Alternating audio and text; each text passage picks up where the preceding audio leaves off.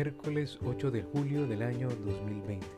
Lectura del Santo Evangelio según San Mateo, capítulo 10, versículos del 1 al 7.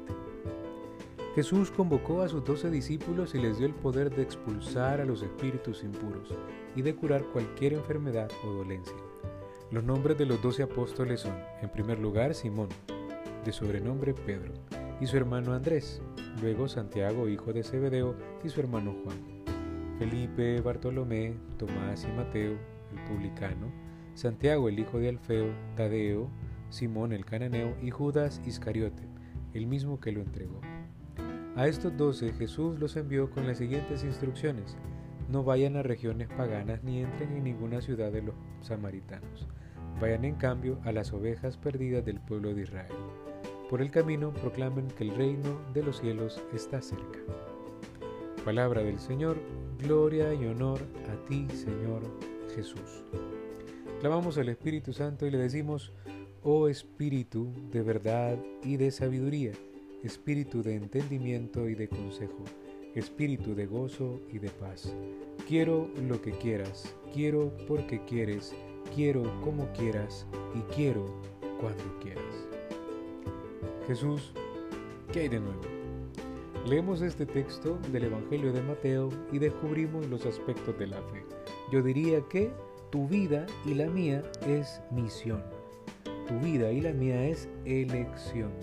Nuestra vida es un encuentro personal con Dios. Y de ese encuentro personal emerge algo propio de la iglesia dinámica y es la misión. La misión se corresponde también a una llamada personal que Dios nos hizo y a una respuesta libre que nosotros dimos. Por lo tanto, pensemos que tú y yo tenemos la autoridad para curar enfermedades y dolencias.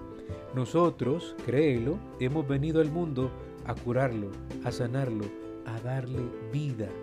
Por lo tanto, desde la fe, nosotros estamos siendo llamados por el Señor a ser apóstoles. ¿Cuál es el reto que nos deja entonces esta labor de apóstoles?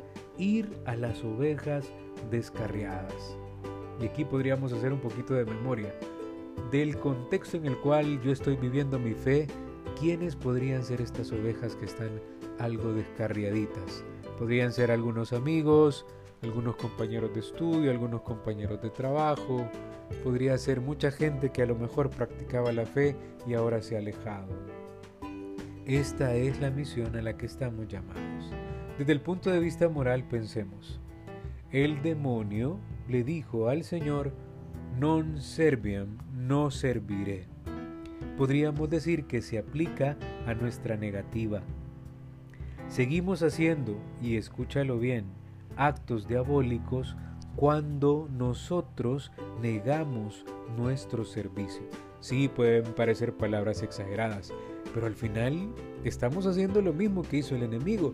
Cuando no queremos asumir la misión, cuando no queremos asumir la llamada y cuando no queremos responder a la iniciativa divina. Por lo tanto, desde la historia personal tengo que tener claridad para aceptar que esta llamada viene de lo alto, que mi llamada es sobrenatural, y por lo tanto que yo debo de ir a los que están más perdiditos que yo.